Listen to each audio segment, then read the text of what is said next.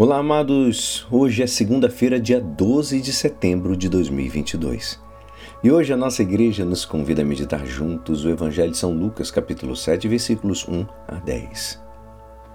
Naquele tempo, quando acabou de falar ao povo que o escutava, Jesus entrou em Carfanaum. Havia lá um oficial romano que tinha um empregado a quem estimava muito e que estava doente à beira da morte. O oficial ouviu falar de Jesus e enviou alguns anciãos dos judeus para pedirem que Jesus viesse salvar seu empregado. Chegando onde Jesus estava, pediram-lhe com insistência: O oficial merece que lhe faças este favor, porque ele estima o nosso povo. Ele até nos construiu uma sinagoga. Então Jesus pôs-se a caminho do, com eles, porém quando já estava perto da casa, o oficial mandou alguns amigos dizerem a Jesus: Senhor, não te incomodes, pois não sou digno que entres em minha casa. Nem mesmo me achei digno de ir pessoalmente ao teu encontro. Mas ordena com tua palavra, e o meu empregado ficará curado. Eu também estou debaixo de autoridade, mas tenho soldados que obedecem às minhas ordens. Se ordeno a um, vai, ele vai. A outro, vem, ele vem. E ao meu empregado, fazer isto, ele o faz. Ouvindo isso, Jesus ficou admirado. Virou-se para a multidão que o seguia e disse: Eu vos declaro que nem mesmo em Israel encontrei tamanha fé. Os mensageiros voltaram para a casa do oficial e encontraram o empregado em perfeita saúde. Esta é a palavra da salvação. Amados, hoje nós somos confrontados com uma questão interessante. Por que o centurião, o, o oficial, ele não foi pessoalmente ter falar com Jesus, mas preferiu mandar mensageiros com pedido de cura para o seu servo? Esse centurião nos responde essa pergunta na passagem do Evangelho. Ele nem foi pessoalmente ao seu encontro, mas diz uma palavra ao meu servo e ficará curado. O oficial possuía a virtude da fé, acreditava que Jesus poderia fazer esse milagre se estivesse de acordo com sua divina vontade.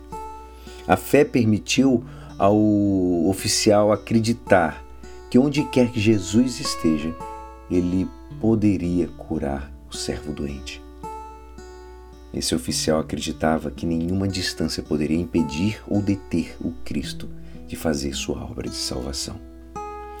Amados, em nossas próprias vidas, nós somos chamados a ter esse mesmo tipo de fé. Há momentos em que nós somos tentados a pensar que Jesus está distante, não ouve as nossas orações. Mas a fé ilumina nossas mentes e corações para que acreditemos que Jesus está sempre ao nosso lado para ajudar. Em verdade, a presença que cura de Jesus na Eucaristia é um lembrete todos os dias que Jesus está sempre conosco. Santo Agostinho, com os olhos da fé, acreditava nesta realidade. Ele dizia: O que vemos é o pão e o cálice. Isto é o que nossos olhos nos mostram. Mas o que nossa fé nos obriga a aceitar é que o pão é o corpo de Cristo e o cálice é o sangue de Cristo. A fé ilumina nossas mentes para que possamos enxergar a presença de Cristo em nosso meio. Como oficial, como esse centurião, dizemos: Eu não sou digno que entreis em, minha morada, mas dizei uma palavra e serei curado. Da mesma forma, nos humilhamos diante do nosso Senhor e Salvador, e Ele ainda se aproxima para nos curar que possamos deixar Jesus entrar em nossa alma, em nossa morada, para curar e fortalecer nossa fé, para que possamos continuar nosso caminho em direção à vida eterna. E é assim, esperançoso que esta palavra poderá te ajudar no dia de hoje que me despeço. Meu nome é Alisson Castro e até amanhã. Uma abençoada semana. Amém.